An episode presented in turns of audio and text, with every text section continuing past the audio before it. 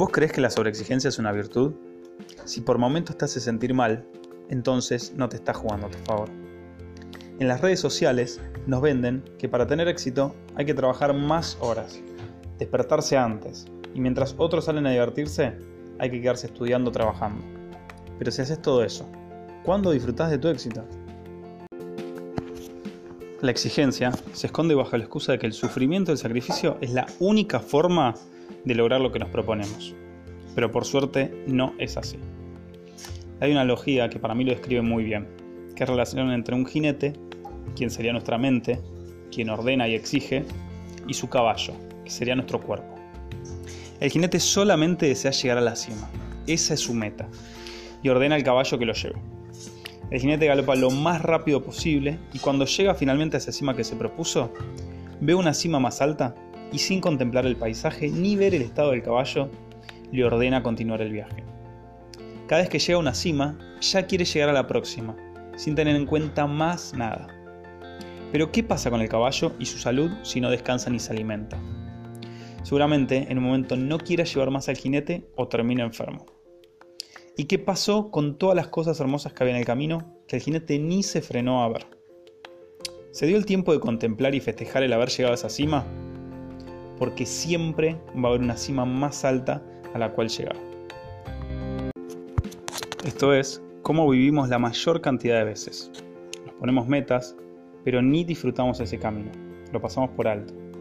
Porque solo estamos enfocados en llegar, sin importar el costo tenemos que dejar relaciones de lado, perjudicar nuestra salud y lo peor de todo, que tampoco disfrutamos. Y cuando llegamos, no nos tomamos el tiempo de festejar ese logro, sino que ya estamos pensando en la próxima meta. Y siempre va a haber una meta más grande o una cima más alta. Tener metas es súper importante, pero disfrutando el camino y no solo el resultado.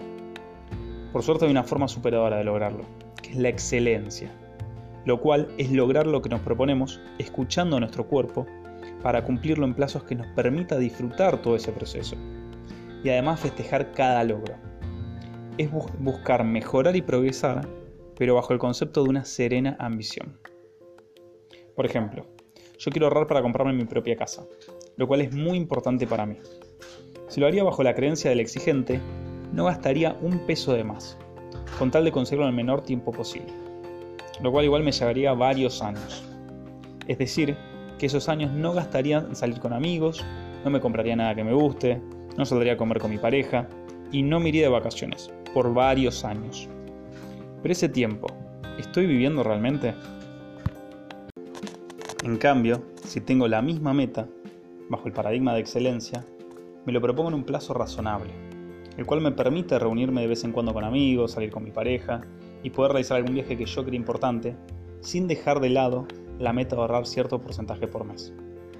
Si bien seguramente me lleva un poco más de tiempo, tengo más probabilidades de cumplirlo, porque es un estilo de vida que puedo sostener varios años, manteniendo mis relaciones y lo más importante, disfrutando mi vida. Cuando lo logre, seguramente tenga gente con quien compartirlo, lo cual no sucedería si sacrificaría todo para lograrlo. En tu caso, ¿qué meta querés lograr? ¿Ese plazo te permite disfrutar el proceso? ¿Y qué vas a hacer para festejarlo una vez que lo logres? Estás a un pensamiento de cambiar tu realidad.